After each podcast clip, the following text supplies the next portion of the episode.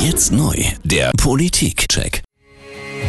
Der neue Morgen am Freitag 7.39 Uhr. Zeit für den Politikcheck. Die wichtigen Themen werden eingeordnet, kommentiert. Heute mit Peter Hane, bekannt aus dem ZDF Heute-Journal, auch als Bambi-Preisträger und als Buchautor. Guten Morgen, Herr Hane.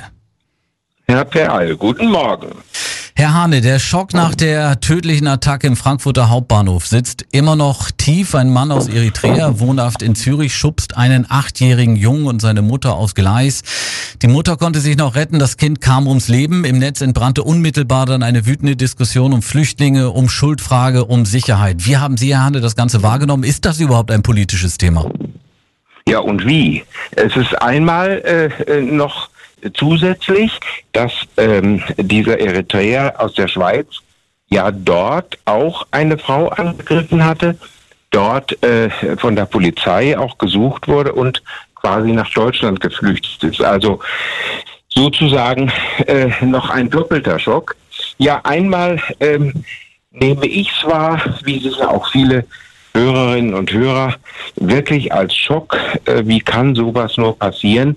Man kann sich das ja auch plastisch vorstellen, wenn man da auf dem Bahnhof steht und dann plötzlich äh, auf die Gleise gestoßen wird. Auf der anderen Seite natürlich die Politiker, die wie immer sofort schreien nach neuen Gesetzen. Seehofer hat ja sogar seinen Urlaub unterbrochen.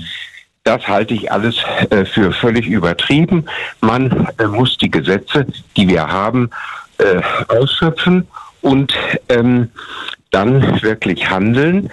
Und ich denke, dass äh, die Politik jetzt nicht äh, nervös und aufgeregt sein soll, sondern äh, ganz normal auf diesen Fall reagieren. Und ja, äh, gestern in Stuttgart hat einer mit dem Schwert um sich gegriffen. Wir müssen uns also an eine neue Form der Gewalt gewöhnen. Hundertprozentige Sicherheit gibt es nicht. Dann haben wir noch ein So wichtiges es. Thema. Annegret Kramp-Karrenbauer will, dass Soldaten grundsätzlich kostenlos Bahn fahren können. Einzige Voraussetzung, tragen eine Uniform, auch privat. Somit äh, will man den Soldaten mehr Wertschätzung entgegenbringen. Gute Sache oder Sommerlochthema? Das finde ich sehr gut.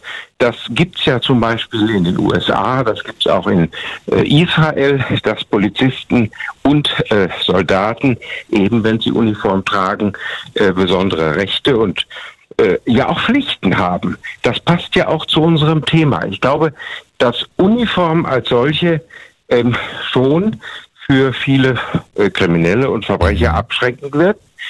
Äh, Man merkt das ja schon, die Bundespolizei, wenn die im Zug zum Beispiel ist, dann ist es auch gleich ruhiger. Also wenn die Hooligans kommen nach einem Fußballspiel.